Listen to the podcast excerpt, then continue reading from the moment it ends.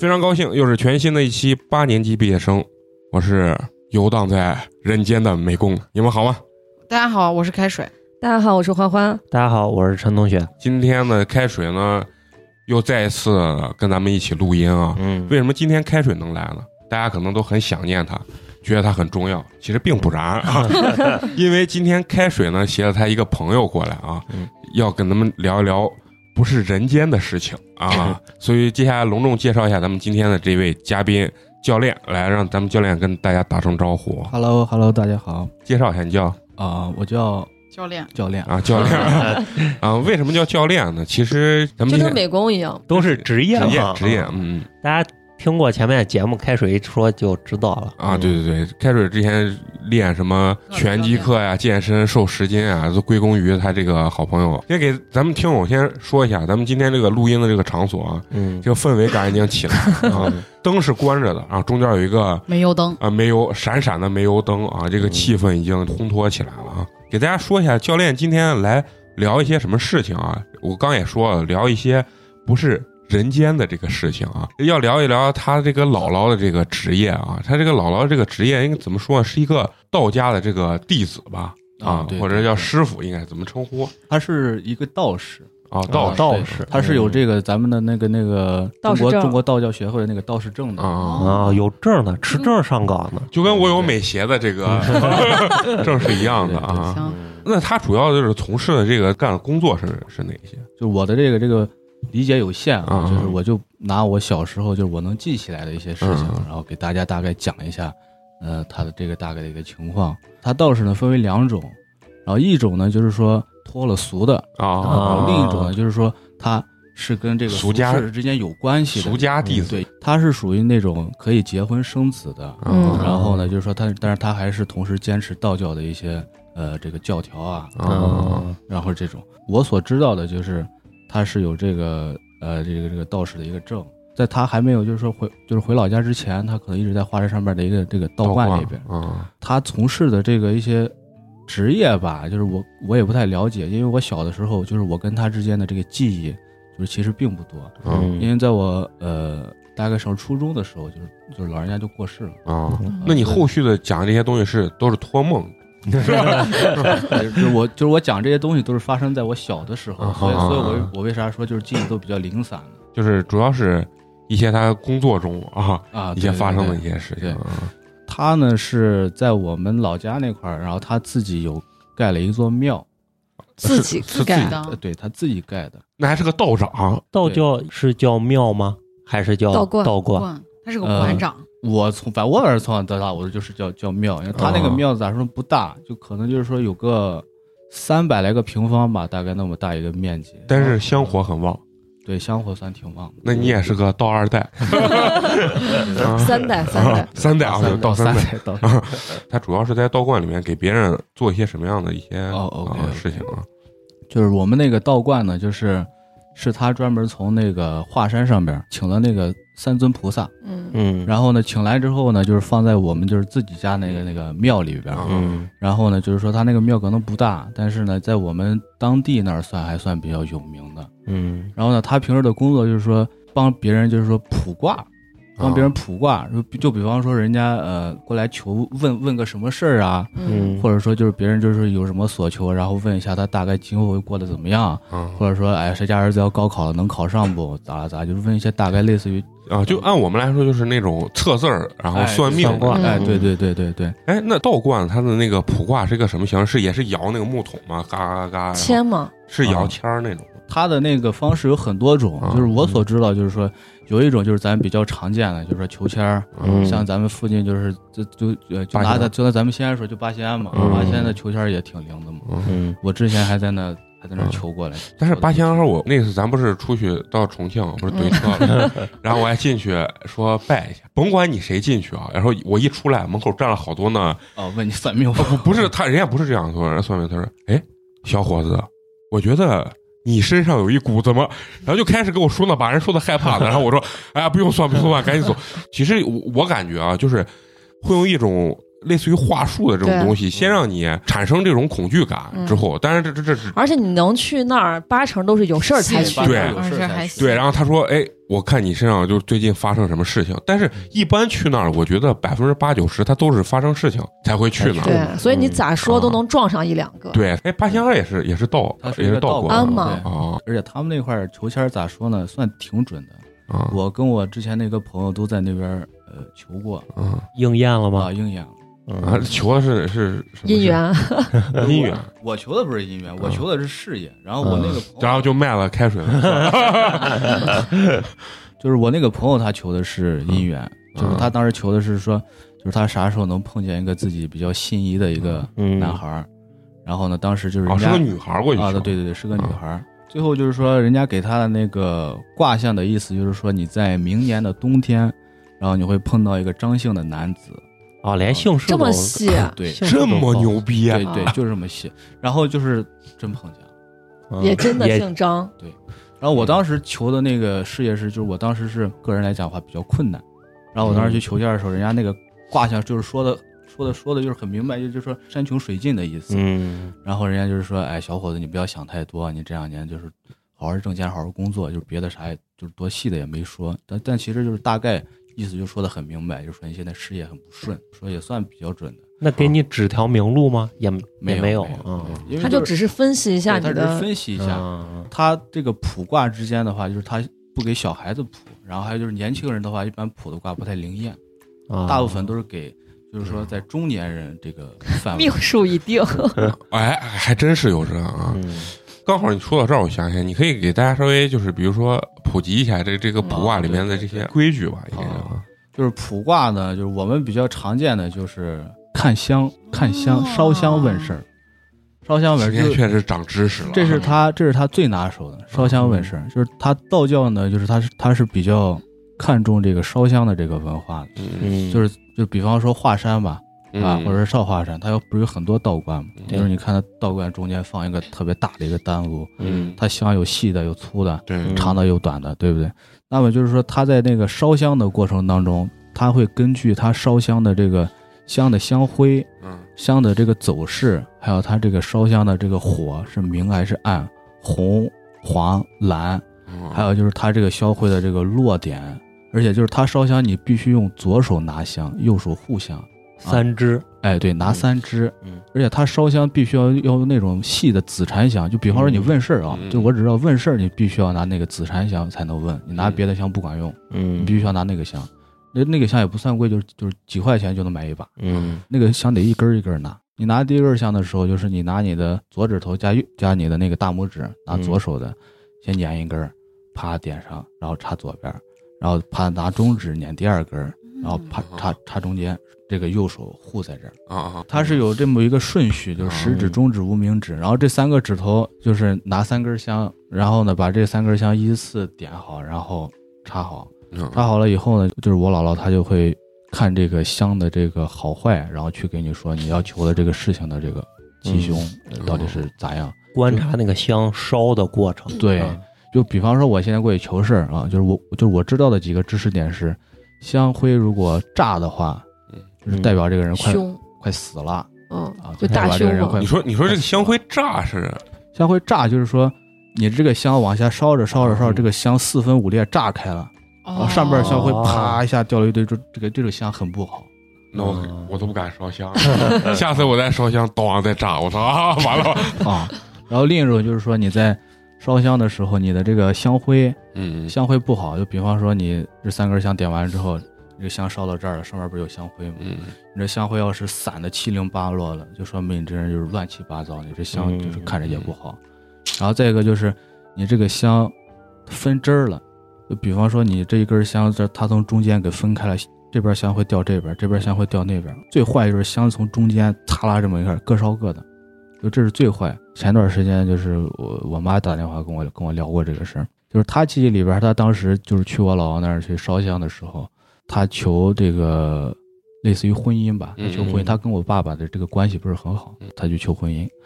然后求的时候呢，就是说这个香烧着烧着烧着，就是它中间可能有个分叉，然后呢，我姥姥当时在旁边一看，就是她其实心里就是已经知道答案了，但是嗯当时有很多家人在呢，她她没说，嗯她就说了一句说说你这个人就是心还挺高的啊，这个家还容不下你，啊，就说了一个你这你这娃就是心还挺高的，意思就是说从我们从哎对单飞了，从我们这个家里边儿 嗯。要跳出去。哎跳出去了，后来他就跟我爸离婚了。啊啊，然后就是他在这个看香的时候，就是你旁边那个人，就是你去问事儿那个人，你在拿这三根香，就是人家在问的时候，你得跪在那儿，跪在那儿，然后人家得拿一个黄表，拿一个黄表，然后点着了之后，在你头上转三下，转三下，把那黄表扔锅里边儿，扔锅里边儿，那个黄表是能烧干净，人家才给你问，烧不干净，人家不给你看。啊，这是一个先提条件，哎，嗯一个先提条件。嗯而且就是他家里边的那些佛像，他是用红布盖着，他是不能给人看的，你也不能掀那个红布看。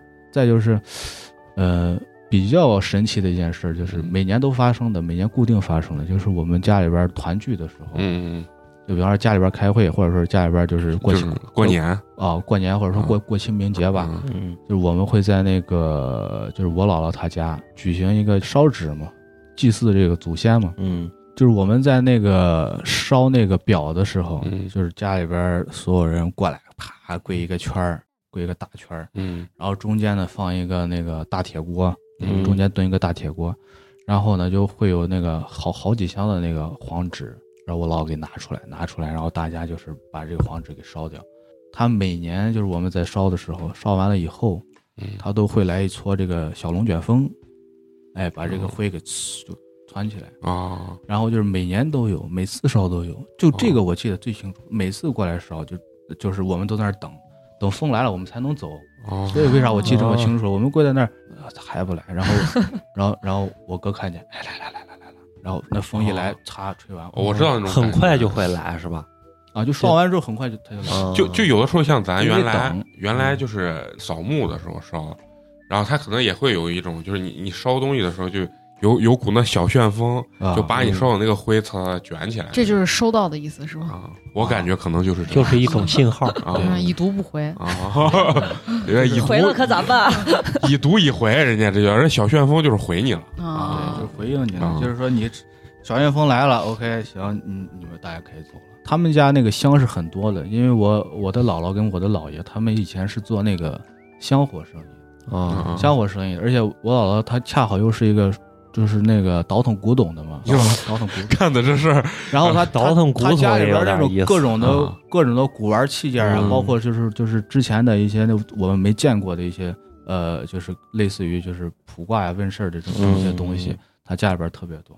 但是当当年到那个文革嘛，当时我啊爷爷是村长，把那东西全上交了，哦，就是放到现在估计还能值笔钱。肯定。那你不仅是道二代，你还是富二代，你还是个。富三代。啊。这东西我觉得还是有的时候还是有点玄学的，是有点是玄学，嗯就是你有很多东西就说不清道不明。对，说不清道不明，就就是信则有，不信则无嘛。啊，就是包括咱现在年轻人有时候爱研究星座，其实也是星座是一样回事也是一回事儿啊对对。对你要是完全不信，其实可能你也觉得也就不准。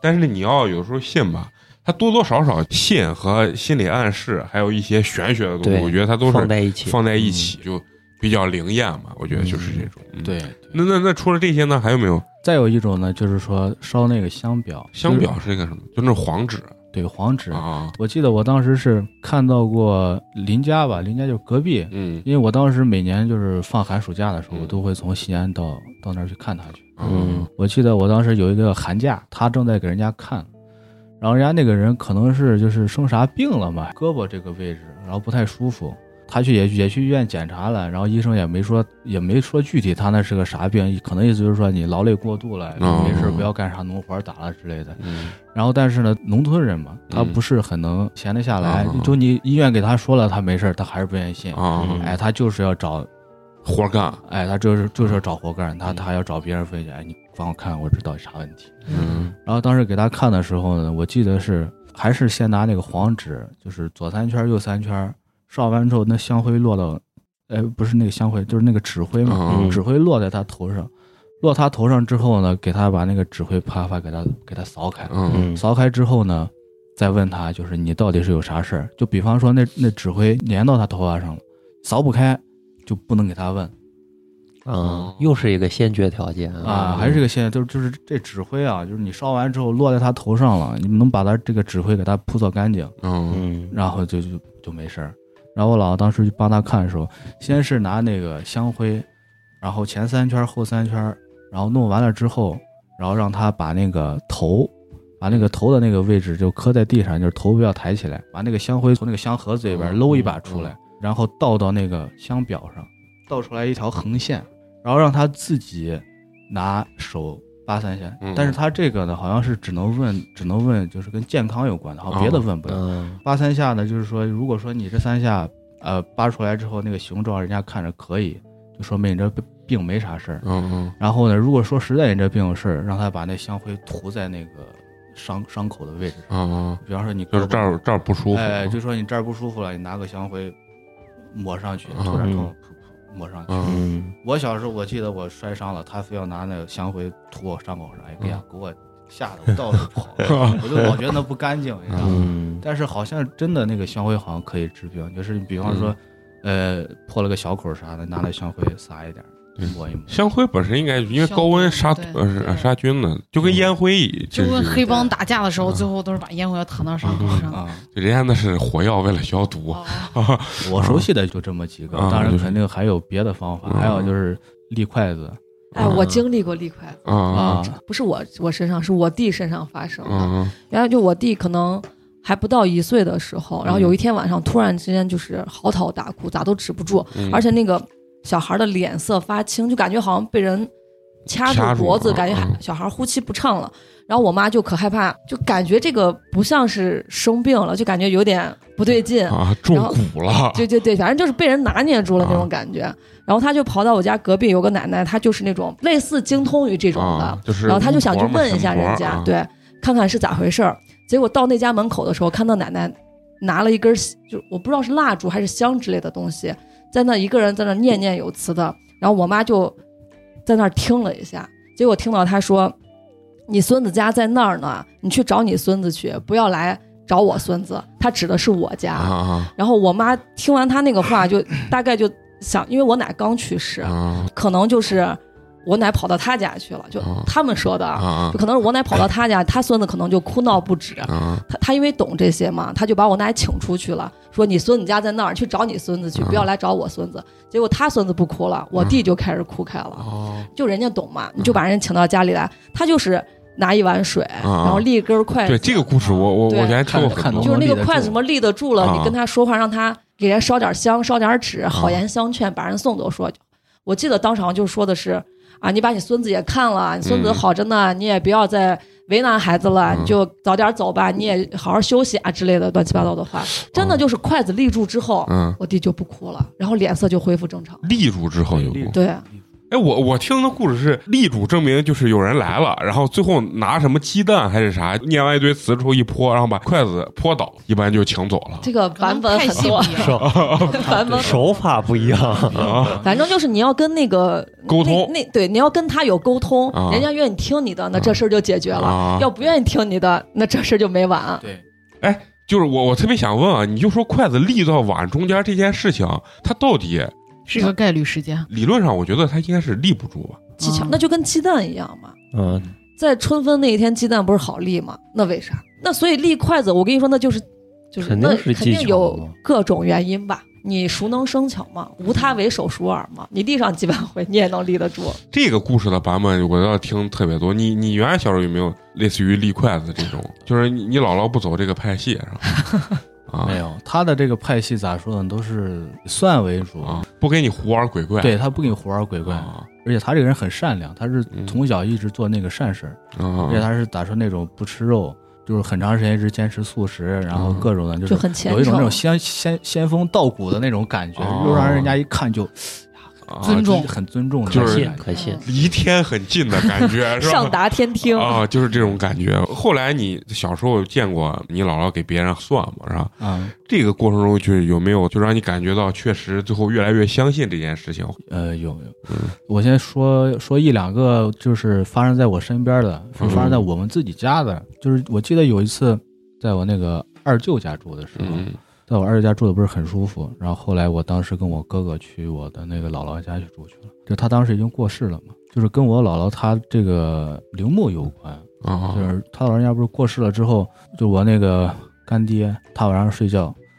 然后第二天凌晨五点多，啪一下就惊醒了，惊醒了。嗯然后他是在我姥姥那个房间睡着，就旁边就是几尊佛像。嗯惊醒了之后呢，我当时跟他在一张床上睡着嘞，然后他当时就叫我，把我叫起来，我就问他，我说你把我叫起来干啥？然后他说是你姥姥给我托梦了，哦。然后他说是你姥姥跟我说他的那个陵墓上压了一块大石头，嗯。说让咱们去把那个石头给搬开，压着它，嗯然后又说是旁边有一个有一个坡，嗯。说是有人在在那个坡那块挖沙子，说那个坡就是把咱家那个陵墓高度给超了，说这样不好，嗯，说你们去把那土铲一铲，让那个头儿不能高过咱家坟墓这个头儿。哦，嗯然后就是大概就这么个意思，就是说的还挺多的，你知道不？然后后来还很清晰，对还很清晰，嗯然后后来就是他就带着我去了嘛，带着我去了，我们过去看，真的压了一个这么大的一个大石头，然后我们就给那石头搬开，然后看了一下对眼的那个小坡，确实那小坡挺高的，嗯，然后后来我们就把那个草除了一下，把那坡弄了一下，把那石头给搬开，嗯，然后弄得顺顺当当的，后来磕了几个头，在那儿坐了一会儿，后来就回来。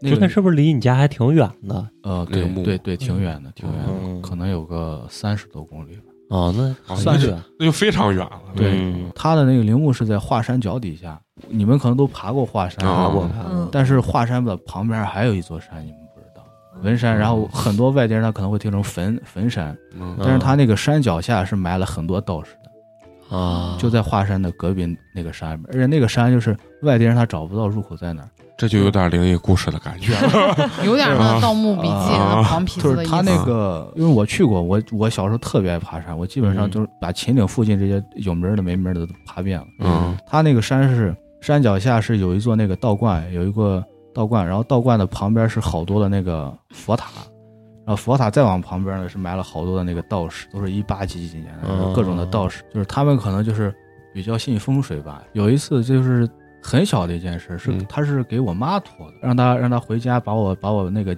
接过去，大概这么个意思。当时我妈不是一直她自己在外地嘛，嗯她自己她自己在外地做生意，然后呢，当时就是我妈就给我打电话，说是她做梦，她她梦见一条那个小红蛇一直追着他，说是梦见有人跟他说话，说是说是说是说是你娃不好啦，哎呀，你赶紧看看你娃，你把你娃接回去咋了咋了，嗯大概是这么个意思。然后他听这声音，听着听着，他一直想不起来这声音是谁，一想，哎，这声音好像是我姥姥。我当时是在干啥呢？我当时是跟我朋友爬山去了。当时是那个山脚下有一个小瀑布，那个瀑布的那个上边有很多那个大石头。我当时小那个就是比较捣蛋，跟我那些朋友就是躺在那个石头上面玩儿，然后玩着玩着就是我不太小心嘛，我坐在那个石头上面，结果石头上面有那个青苔，比较哦，很滑，我呲溜一下给滑下去了，滑下去大概有个五六米高吧，底下全是石头堆。嗯结果我掉下去，啪，刚好掉到一个就这么大的一个水潭里边，那水潭水就这么多，旁边全是干石头，就刚好掉那里边了，哦一点事儿没有。嗯然后站起来之后，我还打算爬，结果啪，我妈给我打一个电话说你在你在干啥呢？嗯我说我我在爬山啊，咋了？爬山？他说你你先别爬了，你先你先你先回家。哎我说我为啥？我说我我说我假还没收呢，我还没收假呢。嗯他说就是我做了个梦，就是还嗯还挺奇怪的，就老感觉不好，说你对面山你别乱跑，你在家里边待着，啊就大概说了这么一个事儿。但是他托梦没有托过比较灵异的事儿，什么鬼啊、神呀、就这些从来都没有。都还是托的比较实际的事情，对，都嗯都是比较实际的事情。嗯就是他是咋说呢？他是比较比较偏向于现实生活中嘛，他不像嗯就是咱们呃看小说呀、看电影之类那种比较很多灵异情节。对，神了鬼了，对对嗯对对，他没有，他就是比较很实在。嗯，然后就是我当时看过一个抖音，那个抖音呃发的是那个张志顺道长，也是一个道士，嗯他身上跟那个跟那个道长之间身上的一些事儿，就是中间就比较像，我感觉还还可以说一说。就是他呢是九十岁的时候，嗯嗯九十岁的时候去世的。那个张志顺那个道长呢，就是我看他呃，就人家发他的抖音嘛，哎，这个张志顺道长仙风道骨，就是算啥也比较准，知知道自己啥时候过世呀，就说的可玄乎。嗯然后我就一想，哎，我姥姥好像也这样，就是说他在那个去世之前，他会知道自己啥时候要去世。就能算出来。哎，对，嗯就好像啊，好多都有这哎，对对，好多的那个、嗯好多的道士，好像就是他就是这个修炼一段时间之后，他好像都对自己的死亡日期，他有一个确切的时间。就是他好像也是会自己做梦，或者感觉是通灵了那种状态。他好像还会给身边亲人说，我好像也说说一下，对对，哎就说大概是，嗯他就是他说很准吗？很准。我记得就是当时我就是上初初三，就是人当时已经快不行了，然后他当时就给家里人说是我大概在三天，我大概三天后嗯，我就走了。嗯。嗯，我操，然后，然后就说是你把咱的孙子呀啥都叫回来，让我看一眼。啊，就是当时，然后我的那个我我我干爹，然后他就叫我说说你回去看看你姥姥去，嗯。说他人可能就是这两天的事儿了，然后说你再不看的话，就没时间看了，你就嗯。你就看不上。我当时就过去，过去之后就是我可以给大家描述一下，就是人寿终正寝时候是啥样子，嗯。就是可能大家都看到过人病死，人就是寿终正寝，人好好的这样老死，可能见的比较少。对，然后我当时去过去看的时候，他是啥？就是人是一个啥啥样的状况呢？就是说，呃，这个脸上啊，一点肉都已经没有了，就是皮嗯连着骨头，嗯就是已经快要能看到就是骷髅的一个形状，嗯就是皮连着骨头，没有任何的肉。然后你姥本身也是只吃素，本身就很瘦啊他本身也很瘦，啊，嗯但是就是说，就是人快走那几天，真的瘦的不行不行不行的。嗯他说他自己头疼，让我给他摁两下，嗯然后就过去给他去把把头按摩一下，嗯就头轻轻摁一下一个坑，轻轻摁一下一个坑，就是那个皮皱到一起了，摁一下哦戳一个坑出来。然后后来就是给他揉了一会儿之后，大概过了就是有两三天，嗯。然后他说人家上边又给了他七天时间，嗯没走，没走。后来就是到快到第七天的时候吧，到第六天的时候，让义子给他准备衣服，就是他的、嗯。他再把他的手往天上举，意思就是说哦。我要走了。然后就是大概在第六天的晚上，他不是说他第七天走，嗯。第六天晚上，然后给他把寿服穿好了之后，第七天早上太阳刚出来，人走了。哎，那这这种其实我咱一般好像很少见这种，就是能走的这么清晰。嗯。啊。啊，他完全清晰自己的这个状态，对他完全清晰，嗯。啊。像一般咱见的那大部分到后面就就糊涂了。就糊涂了。嗯，要不然就是啊。属于那种半昏迷、啊就是迷瞪迷瞪的状态。对对，对像这种就是我感觉这个就是挺神的，真的。就完整。啊，啊，就是完整。那其实这也是一个非常完美的结局了。对，嗯对。啊他当时那个那个，就他那个朋友嘛，就嗯。之前一块儿跟他拿筷子给人算命的那个，嗯嗯。他那个朋友说是他第七天的早上嘛，他就一直坐在我姥姥那个房间的门口，他在那房他在那房房间门口等着嘞，嗯。就等于一直陪着呢。我姥姥她走了之后嘛，天刚一亮，就是人不是走了吗？断气儿了，然后他在当时在那个门口坐着嘞。他是他给我们说啊，说是那个有金光啊啥来的，但是嗯那个就就算是比较偏啊偏这个神仙一类的事儿了啊。但那个光啥的，那我我没看见，因为我人没去。其他那些事情，那都是我亲身经历对我亲身干的，亲嗯。亲身经历的。人家呢觉得可能人家这是一种喜事儿啊，嗯嗯，对。对高寿了高寿不光是高寿，而且关键是完整通篇了。啊。对对对，哎，对对，就是喜丧。嗯当时办那个丧事的时候，人家不准我们哭，得让我们笑。人家就说你们你们要高兴，说是嗯这是喜丧，你们不能哭，笑的笑，但是笑还是止不住眼泪，哭很多人还是在哭。但得。但是就是大部分就是说，意思就是说你们不要哭，这是喜丧，喜丧，嗯喜丧，一直在强调是喜丧。不，他这个是真喜丧。对呀咱有些时候遇见咱自己家的老人，大多数都是最后那几年没有啥生活质量，没有没有质量，然后弥留之际那种状态。其实那种就是不是说特别完美的那种结局。嗯像这种真的又能算清自己的那个状态，走的时候还很清晰的，而且像从事这种职业的人啊，他对死亡，我觉得他应该是不是恐惧惧的，对对对嗯，他是非常的欣喜的面对了一个嗯这样子的死亡的一件事情。人家是进入另外一种境界。对，他就觉得他已经就是通天了，就要上去了那种嗯那种状态啊。像一般咱这就我面对死亡，首先我是害怕 啊，不管你清晰还是不清晰对啊，没有是因为恐惧的他们咱们来说就是有信仰对啊，人家就是嗯好多的那个，为啥说那科学科学家临临了到最后跑去信哲学，就是嗯就是他想找个信仰，有个寄托嘛。嗯，对其实是很好的一件事儿。对嗯是是你像你像咱们，比方说你不信鬼神，你到死你肯定害怕。嗯你要是信了鬼神了，你觉得你死了上天堂，那你也就不害怕了。就是嗯其实也是给自己找寄托。对嗯他去世之前吧，也没遭啥罪，就是他比方说他再过七天走，是吧？嗯他七天前他还在干活，就是那种。就整个人的状态一直很好。对啊就是啊，他就并没有说躺在床上，哎，对，嗯就是人家，比方说别的人就躺在床上不行了，这了嗯那了这了那，他没有，他就是就是整个人还很灵活，头脑很清晰，牙牙也都没掉，啥都好好的。那我觉得这真就是是该太就是该吃饭吃饭啊，该干活干活。特别体面了。但是他吃饭吃的很少，他后边嗯那几天吃饭吃的很少。就那其实就跟高僧圆寂一样，人家就一段时间嗯不吃东西，就要把体内的浊物排空。啊，他这个状态下，他都能算清自己大概几天走，那确实是嗯感觉很很玄学吧。嗯，有的时候你说这玩意儿到底是能信不能信？我觉得还是肯定多少有一定道理，对。多少有一定道理。你要是用科学的说法，就是说，就是人家对自己的身体的状态摸得非常的清楚，甚至比医生对你的身体都了解的更清楚。有很多人说，到底有没有上帝？我是信基督教的，如果说像传统意义上这种 God 啊，我我我觉得很难相信，但是我认为肯定是会有这种类似于造物主这种，因为我觉得在这种星辰大海里面，就是人类以目前现在的科技能虽然到不了的地方，但是能看见的地方已经非常远了，但是嗯都没有发现生命。所以就证明地球上的这个生命，它可能不一定是个广泛存在的东西。和现在不是好多科学家或哲学家都说，人其实生活在一个虚拟的世界，就咱所有这个地方都是虚拟的。所以我总相信有某种程度上的这种造物主。很多东西走到尽头，确实是没办法解释啊。嗯，从事这种职业的什么修炼呀，他可能就是被上帝选中的孩子们。啊、可能就是超脱了普通人的这这个思维或者这种眼界啊。人家就是讲那个慧根嘛，有慧嗯根你才能练，嗯没慧根你练就是有的时候，就像这种人，就感觉可能就是忘喝孟孟婆汤了啊，然后他可能就是有一些残存的记忆在闪现啊，就我觉得可能会有这种。那那除了这些事情之外，你你还有没有什么给别人算的这个？有一个这样的例子，就是有一个老板，嗯然后呢，那个老板是咋说的？就是还算比较有实力吧，就是他就是那种那种钱特别多的主。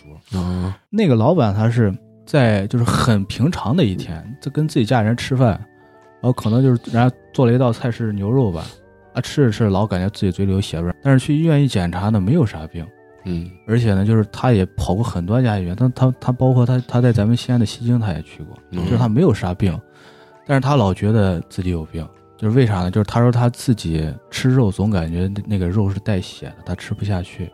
然后后来他就没有办法了，他就就是去找我姥姥去了。嗯。就是他就问他有没有做过噩梦，在家里边平时做梦不？嗯。然后他说是他做梦，然后他他老做梦，就是他跟他媳妇晚上睡觉，就是老老梦见家里边客厅有人有人走路，嗯然后嗯给他媳妇吓得，给媳妇都吓吓到娘家去了，说自己就是有时候晚上也能听见，就是外头有人在走路，但是他也不敢开门，就是他那个家，然后他就再没回过了。他不是有好几套房人家就换家住，嗯。然后换家住呢，虽然没听见那个走走路声了，嗯但是晚上还是做噩梦，就是老老是做噩梦，然后老是梦见啥，老是梦见有有有人拿刀要杀他，嗯然后给他老是一一晚上吓得睡不着觉，后来是给他拿了一个那个类似于符吧。嗯，然后在上边就是拿那个红颜色的那个油笔嗯。啊，也不像人家电视写的那毛笔啥的给你画道符，拿那个油笔，拿个红油笔，只要是红色好像就行。然后画了一个圈儿，写了几个字儿，然后给那四个角各写了几个字儿，然后把那个纸给叠成了一个元宝的形状，嗯，然后回去给他说，他晚上睡觉压到那个枕头底下去。睡够七天之后，把那个拿出来放自己口袋里边儿，然后过够十二天，找个十字路口东南角，把那纸烧了，转三圈儿。嗯嗯就是说让他做生意的这个手段干净点，说你家里边有不干净的东西，还让让让他就是这个不要吃牛肉。就是为啥不让他吃牛肉呢？因为道教的创始人是老子，然后老子当时就是出国的时候，他的那个坐骑是一头青牛，嗯嗯，所以为啥说道教人从不吃牛肉？因为是老子是他们道教创始人的坐骑，所以这个牛肉是肯肯定肯定不能吃的。啊，算一种神物吧。对，他所以说他他不让吃牛肉，而且就是道教人他是狗肉他也不能吃。嗯嗯就是咱平时见的这个五五畜家禽，就是说狗是代表这个这个忠诚、嗯善良啥的，牛呢是代表勤劳，这对，就是他这些东西他不能吃的。说是让他去尝试一下屁股，然后呢，当时尝试一下什么？屁股哦，屁，我是屁股是哦，屁股啊。说他说是让他去尝试一下屁股，这个到底念辟谷还是？辟谷啊，辟谷是啊，也算是给他普及知识呢吧。呃，就是他们道教不是会有那个呃练元神嘛啥的，就是那种嗯那种比较偏似于修仙那种嗯感觉。就是用他的这个话来说，就是偏科学点话来说，就是说第一步就是教你怎么认识自己的身体。嗯。嗯。啊，然后第二步呢就是说怎么控制自己的身体。其实嗯。就是当时我听到这个的时候，我后边我现在一回想起来，其实就很像锻炼。对，没对。没锻炼过的人，你找不着自己的肌肉在哪儿，对你不知道怎么使这个力。对，他对这他就是说，你第一步你学会认识自己身体，嗯。第二步控制，控制就是说他们道教也会练一些功法嘛。对。嗯。你就像那个那个那个好多那个道长，包括那个武当山、华山，啊，对对对，好多那种道长功夫很了得，大冬天穿件单衣就在那山上练功，嗯。功夫很好。而且还有腹肌，对，而且还还练那种，当然你像西方来说就叫跑酷啊，对啊，在在轻功国内来说就是轻轻功啊，就是那种呃啊踏墙、飞檐对，走就在那种很陡峭的山啊上，人家如履平地一样。对，就是这样。其实你说这有没有道理？其实它可能跟就是这种神学吧，跟科学有的时候还是有交际的。对，还是有交际的。科学的最高阶段就是玄学。啊，对对对，就可能被过分的有点神化了。啊嗯然后他第二步做完之后，第三步就是学会练气。就他那个气还不是生气的那个气，他是气功的气，他是那个气下边还有个阳，然后还有个四点水那个气。拿那个道教话意思来说，就是就是世界万物包括宇宙都是由气组成的，对，嗯就是那说那个气，说你人就是第到第三步，你学会控制自己身体了，你就要练气。然后你把气练好了之后呢，你就要学会怎么把气用到全身，然后这样的话你人才能健康。然后他讲的那个屁股的方法是，就是他说那个屁股其实也没有多么玄幻，嗯他一直是一个习惯用科学去给你解释的啊，啊，就是他习惯用科学去给你解释，不给你胡来对他啊不给你胡来，啊，他就是给你说，他讲究人啊，人出生的时候是最健康的，就是人是嗯婴儿的那个状态，人是最健康。对，这个时候你没抽过烟，没吃过辣，嗯你没有接受过外界的这种浊气，嗯所以这个时候你人是最健康的。他说嗯，就是屁股是啥呢？就是把你练到你的身体跟你出生的时候跟婴儿的时候一个状态，哦就是这是屁股，不食五谷。就是说，他不吃五谷杂粮，然后呢，更不能吃肉，然后辛辣油腻那些更不能吃。嗯找到一个这个没人没人的地方，没人打扰你，然后呢，也不是说让你绝食，你喝水，嗯然后吃一些菜，但是呢，你不要吃五谷，然后呢，多吃一些能够刮油的这些菜，比方说青菜呀、芹菜呀，嗯对吧？然后还有再就是就是油盐少一点，嗯，然后呢，多喝水。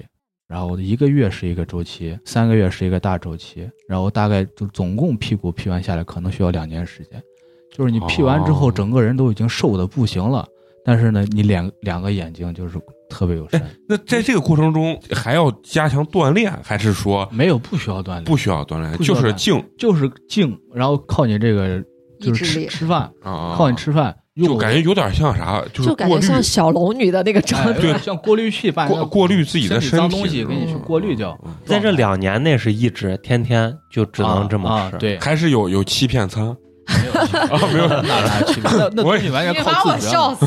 欺骗餐，啊，就是用我们健身的这个话来讲的话，其实它也是有科学依据的。对对，我们健身不是有减脂餐嘛？嗯嗯然后还有这个刮油套餐，对不对？嗯我当时就是给开水，当时设计的时候就是满满的减脂餐，啊，吃完之后为啥瘦了？他不光瘦了，他整个人的精神状态也比以前好多。对对，就是他也 你傲娇啥？你在这儿？对，就是他他是有科学依据的嘛。就是人家讲的这个屁股，他其实也是那是不是这个所谓的这个不管叫屁股还是屁股啊，就是是也不能近女色是吧？那肯定嘛。啊在深 山你想啥呢深山老年里边儿 啊。啊，就你一人儿，对等到对70岁就再你一个人在屁股吧，啊！修行修行比较高的那种人啊，嗯就是人家在那个屁股的时候，嗯。他也会练功，就是边练功边屁股。嗯。然后有的呢，他会是 在屁股的过程当中，人家会就是自己去练气，在练气的这个过程当中，就是你把自己身体里边的气，就是你运到自己从天灵盖儿一直到你的肚脐眼儿，然后嗯啪把这些气练的，就是在他全身走，就这个就有点像中国的那个气功了。嗯气功这是真的，因为那个现在的那个武警部队，人家里边基本都有练气功，真的。真的吗？不是，我觉得人这个气啊，其他我不懂，但是这个气，我觉得就是跟你的这个所谓的这个精神状态是啊嗯，有关系的这个是有啊关系的。练气功，他的那个气功非常好的人啊，就是他练的非常好的人，他甚至可以，比方说你人现在在这坐着，他甚至可以就是说，让他的那个气在他的那个皮肤上这样给你鼓几下，让你看到。哎呀那，个气还不是哎，这个全真派练的真气。这个我我为啥相信啊？我觉得他是啥？他就是有一种就是对身体的控制，达到一种一种更好的一种状态啊。就像健身的人对自己肌肉的这个控制，他可能是胸会跳，对对对，就类似于这种，对，这种就是一种控制。但是这个可能就相对于更更高级一点啊，对，然后这个气呢，可能我觉得就更往上走了一一个层次，就是状态。对我为啥会选择去做教练呢？就是说我，就是我很小的时候，我的好多朋友，然后包括是我爸，就是他们都练过这个，呃就是类似于散打呀、搏击什么的。嗯然后就是我的那个朋友，他的爷爷是，就是华山脚底下一家武校的一个校长，嗯。然后就是那个学校叫那个宝莲灯武术学院。嗯。然后呢，就是他的那个爷爷就是练气功很厉害的一个人，然后他爷爷是咋样一个厉害呢？比方说你现在朝他肚子打一拳，嗯。嗯。就人家可以用气把你的顶回去。这个手掌给你弹断，啪！哇塞，那就是四两拨千斤嘛。这肯啊。这我觉得就是气功的一种，嗯，对，就是就是就是那种，比方说你踹他一脚，他嘟儿吸一下，把那个肚子给你弹回来。啊。太极，那就张三丰玩的那个，而且就是而且就是他爷爷最神奇的就是，就是小时候去他那个学校里边玩嘛，然后人家他爷就是把那个胳膊这么伸出来，就感觉到他胳膊这儿鼓起来，这鼓起来这么一条条啊，嗯气。筋儿。啊，对对对，一条条，然后就是他爷是说是就是他的气嘛，气走全身，对啊然后就就就这儿就就那鼓出鼓出来一点鼓出来一点儿，然后就是你把手放在这儿，放在这儿，嗯就感觉到很热，嗯，就真气。嗯，内功。这是需要一种所谓的修炼，可能古时候的人没有手机，就很无聊，他们就练这些。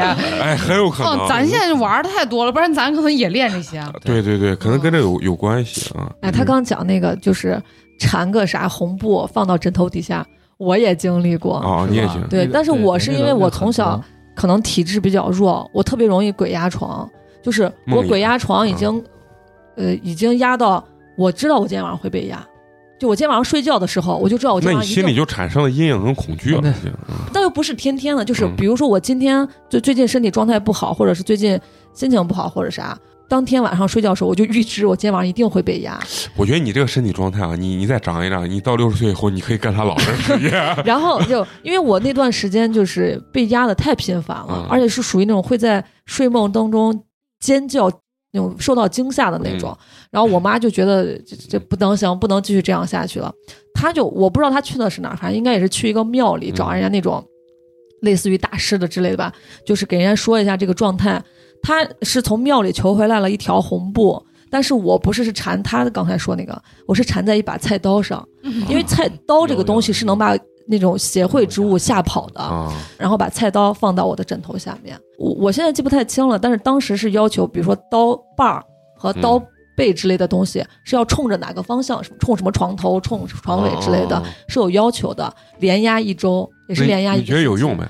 自从压了刀之后，啊，就就就我就不再被压了。啊，但是这件事情不是我的心理作用，是因为我不知道，我不知道哦我的枕头底下放了一把刀，是后来就是已经过了可能一两周，我妈把那个刀不是拿走了吗？嗯我才知道我枕头底下放了一把刀。哦，所以这个应该不是我的，就是心理暗示对对啊对对枕头压把刀你都睡不着，不是在枕头下，就是在那什么褥子呀、床垫底下压着。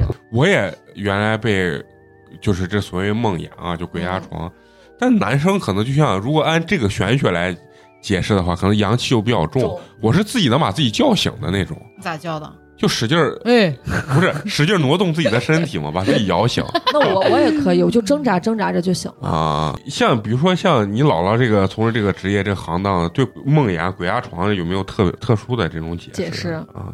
有，就是说科学的这个方式来解释的话，嗯就是说你在鬼压床的时候，实际上是你你的意识醒了，但是呢，你的身身体不受你控对，制，身体机能没有跟上然后呢，所以就是你人醒了，你想动但是你动不了，然后好多人就会以为是鬼压床。嗯，然后就是我老跟我说的意思就是，就是你在鬼压床之前啊，你在鬼压床之前的前两天，可能你没睡好，就是你没有补休，你没有休息好，没有休息好的，那你在就是鬼压床的那天晚上，你在睡觉的时候，就是其实你身体没睡够，但是你的脑袋醒了，先醒了。用他的那个话来解释就是这样。那教练的姥姥解释的还是很有科学道理啊的，对，就是嗯他他没有说是呃，他他姥不是玩那什么鬼上身、鬼不是大仙儿那一种。啊，对，就是他也有灵异的事儿，灵异的就是最灵异就是他那他敲敲筷子，啊。他那敲筷子就完全是相当于是请了个请了个魂儿或者请了个仙儿到家里边来问事儿来了。嗯。最神奇的就是他可以和那个鬼魂去对话，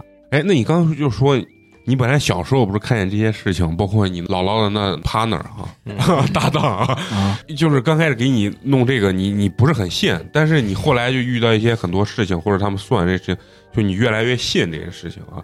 就是具体就是你到底是碰见一些什么事情，或者说是他们给你怎么算了，还是之前说的那些事儿就是算算其中一部分，然后还有还有一部分就是说这种事儿比较少，就是他就偏比较就是灵异了哎，对对，就偏比较灵异了。我有一个后妈，嗯就是她是福建人，然后就是福建那边呢，她的这个封建迷信程度啊，啊？比咱重，对比咱重。就重得多我我看广州、香港那边就更看风特别水，拜拜对对就那种。对他们那块儿就是非常迷信，而且就是非常信奉于鬼神的那一类的。他们爱上身，对爱请上身对。啊福建在古代以前算是蛮夷，嗯啊对，蛮夷算是在那个边境，所以他们那块儿就是古代的一些占卜啊、巫术非常的流行，发达对，啊非常流行。他在过年的时候从福建到咱们陕西来了，嗯然后当时就是过年大概初二还是初三的时候，当时我跟着我爸还有我后妈一块儿，当时去看我姥姥去了。嗯然后当时去他那儿的时候，可能俩人第一次见面，就是大概就是唠了一下家常，唠了一下家常。然后呢，我后妈她本身就是也算是不是很相信这些东西吧，但是我我后妈的爸爸，就是他们家里人是非常信这个的。嗯在得知了我姥姥就是也是 同样信仰的这种这个这个情况之后，就是非常跟我姥姥聊得来，嗯也帮他就是去看了一些事情。就是福建那边人都特别喜欢在自己家盖房子嘛，嗯福建那边是全国出了门盖房子盖得好。嗯而且就是他们老喜欢盖那种大别墅一样的那种感觉。跟我姥姥见面那年，就可能是他们第一次盖房子。盖房子不是要那个上梁嘛？嗯啊，就就用咱们那个陕西话是叫叫上梁。嗯然后就是他们那块儿在上梁的时候，会找人去卜吉凶，就是说那个我今儿这个上梁的日子好还是不好。啊我后妈的那个算是干爹吧，长辈，然后他当时负责那个上那个大梁。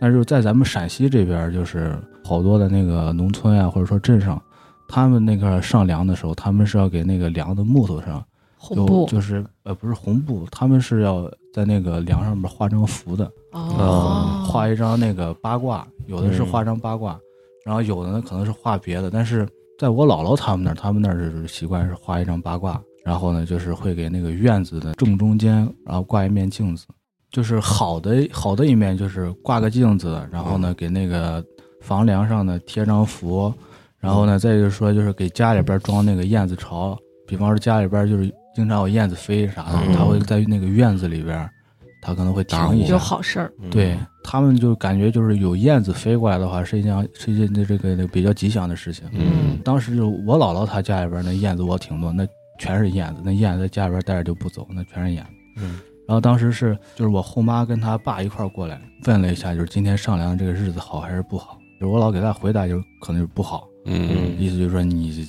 就是不要上，就是给她大概普了一下，嗯。意思就是说你这两天家里边有人要煤，意思就是说让你不要上，就是啥大事儿都别干。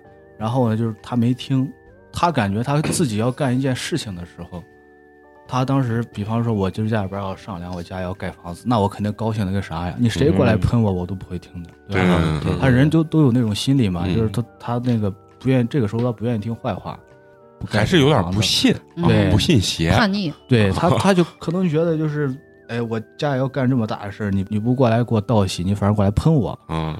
然后呢，就是当时就还是继续上。用我后妈的这个形容来说，就是说大干爸上这个房梁的时候，就说是人当时爬梯子到了这个房梁上了，梁上好了，嗯梁上好了，上好了之后呢，就是他二爸这个时候走到那个房梁上去了，走到房梁上去了之后呢，他没下来，他在那个房梁上走，走着走着，就是你马上快走到头了，你再走到头你就掉下去了。他感觉啥都看不见一样，他两个眼睛就盯着前面就在走，继续走，哎，邪了然后他从他从这个房梁的一头走到另一头，结果走到另一头终点的时候，底下啥都没有，人掉下去，啪，死了，没死，啊，就是我操，差点死了。就摔伤。整个人就是咋说？现在现在不能说话，然后呢有点瘫啊。哦，那就是真邪，那就有点像中邪那种感觉，真的是，啊！这真太邪了，这就是真的上个梁，嗯，对，上梁就是可能福建那边不太重视，但是在我们老家那儿就是特别特别重视，就是新房子上梁。嗯这确实感觉有点有点玄乎啊令人唏嘘的！这就这就算比较玄乎那个了，就是在他身上玄乎的事儿有，但是呢不多，而且他也不愿意把那事儿解释成那个玄乎事因为他自己本身他比较信奉于这个这个，呃偏科学偏数学这一类，就感觉就是我不管帮你算啥，我不我不管帮你是问啥，啊都是有理有据了。在他的那个信仰里边，他感觉这些事是一门学问，啊！他感觉不是一个啥灵异。道家说的“道法自然”嘛，嗯他啊还是在在自然中寻找一些规律律啊。，对，就我有一段时间就是在去年的时候，有有去年的时候有段时间就是老感觉自己平时锻炼的时候感觉老使不上劲儿，老感觉自己嗯现在这个这个身体状态一直往下滑。对，以前老喜欢吃肉，吃是现在不喜欢吃肉了。也有那个之前讲的那个老板那种感觉，就是吃肉老感觉嘴里有血腥味儿，吃不下去。嗯然后时间长了吃不下去了，吃饭自然量就少了。本来是我从小口味特别淡，嗯然后再加上从去年开始，现在也很少吃肉了，慢慢慢不知道为啥，跟他那个生活习惯有点像。嗯，而且就是我家里边现，包括现在我妈，我妈她现在也是这个情况，她她是三十八的时候开始信佛了，天天素食。他就是突然感觉到，就是做一些事儿生活上不顺心，嗯不顺心，他感觉信信个东西，心里边有个有个有个寄寄托托，对，反正我感觉这个信仰这个东西，一是心理寄托，二是找寻一种敬畏，我觉得会有对。开瑞，你说你信基督教，啊基督教，你是为啥信？因为那段时间特别背，那你觉得信了之后能给你带来一些什么样的？首先做人有底线，真的真事儿其实所有所有的大多数咱们接受的宗教，它都是教人向善的嘛。你干了好事儿了，你就平常不做亏心事，半夜不怕鬼敲门嘛，你心里就有底气了，你就不会害怕，嗯，就不会晚上做噩梦了。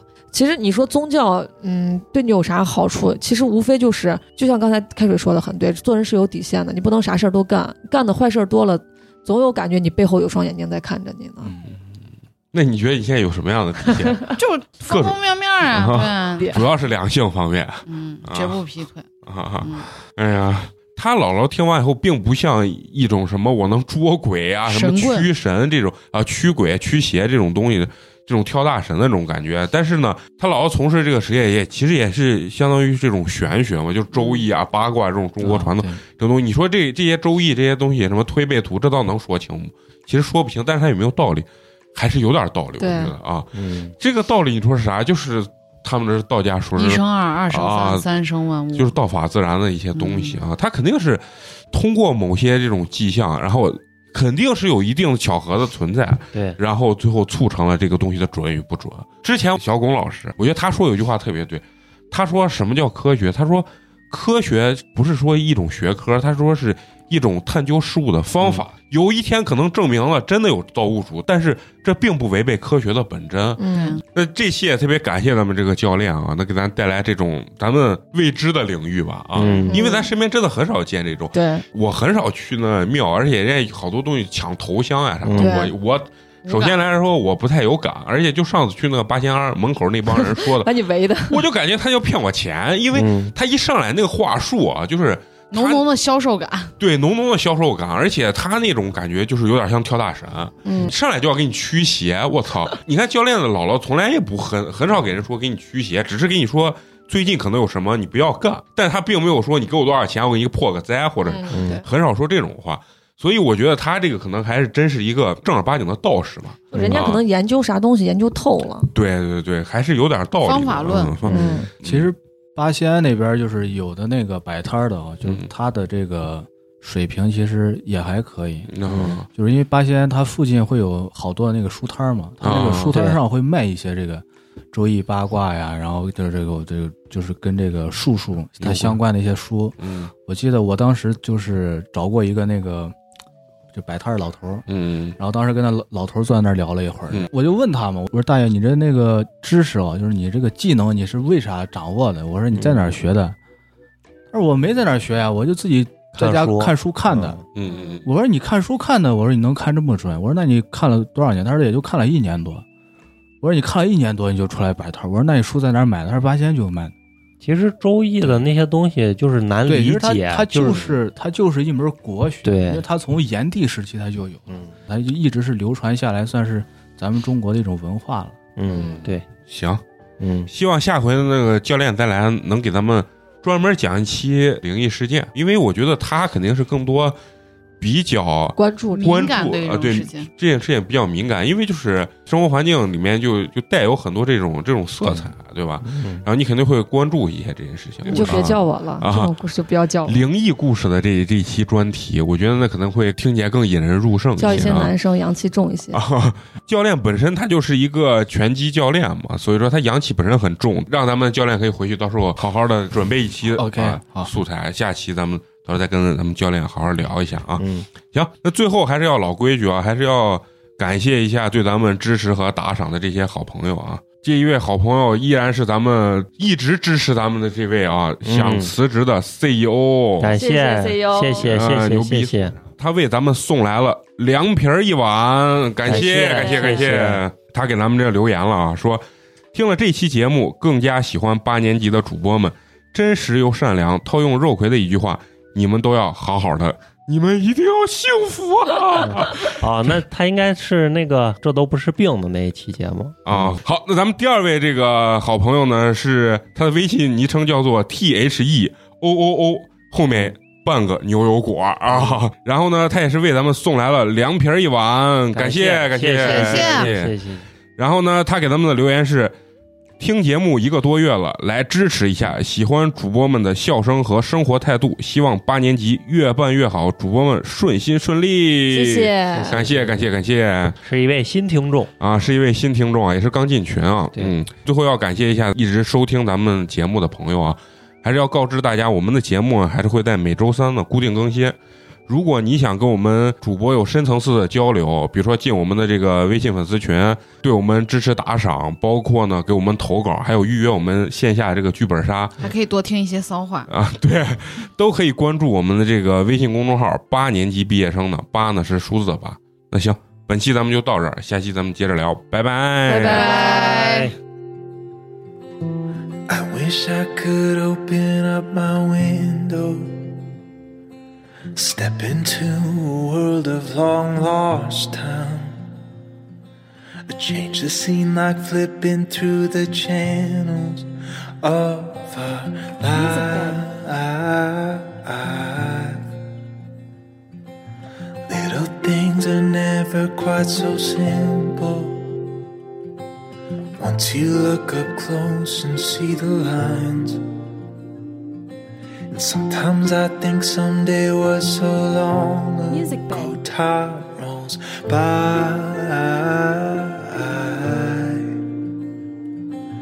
I,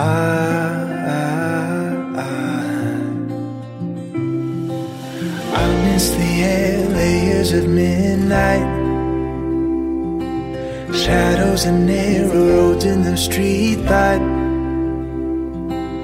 Honey, forever in closed eyes. I'm holding tight, holding bright, holding high. You and I, time time remind me of Paris, Paris. Time time remind me of Paris, Paris. Time and time remind me how I can live inside my head and hide there. I can fit my days into my dreams. But if I risk my winners, wish I'll find you in brand new green. Music Still, The air layers of midnight. Shadows and narrow roads in the street light. Honey, you're there forever in closed eyes. I'm holding tight, holding bright,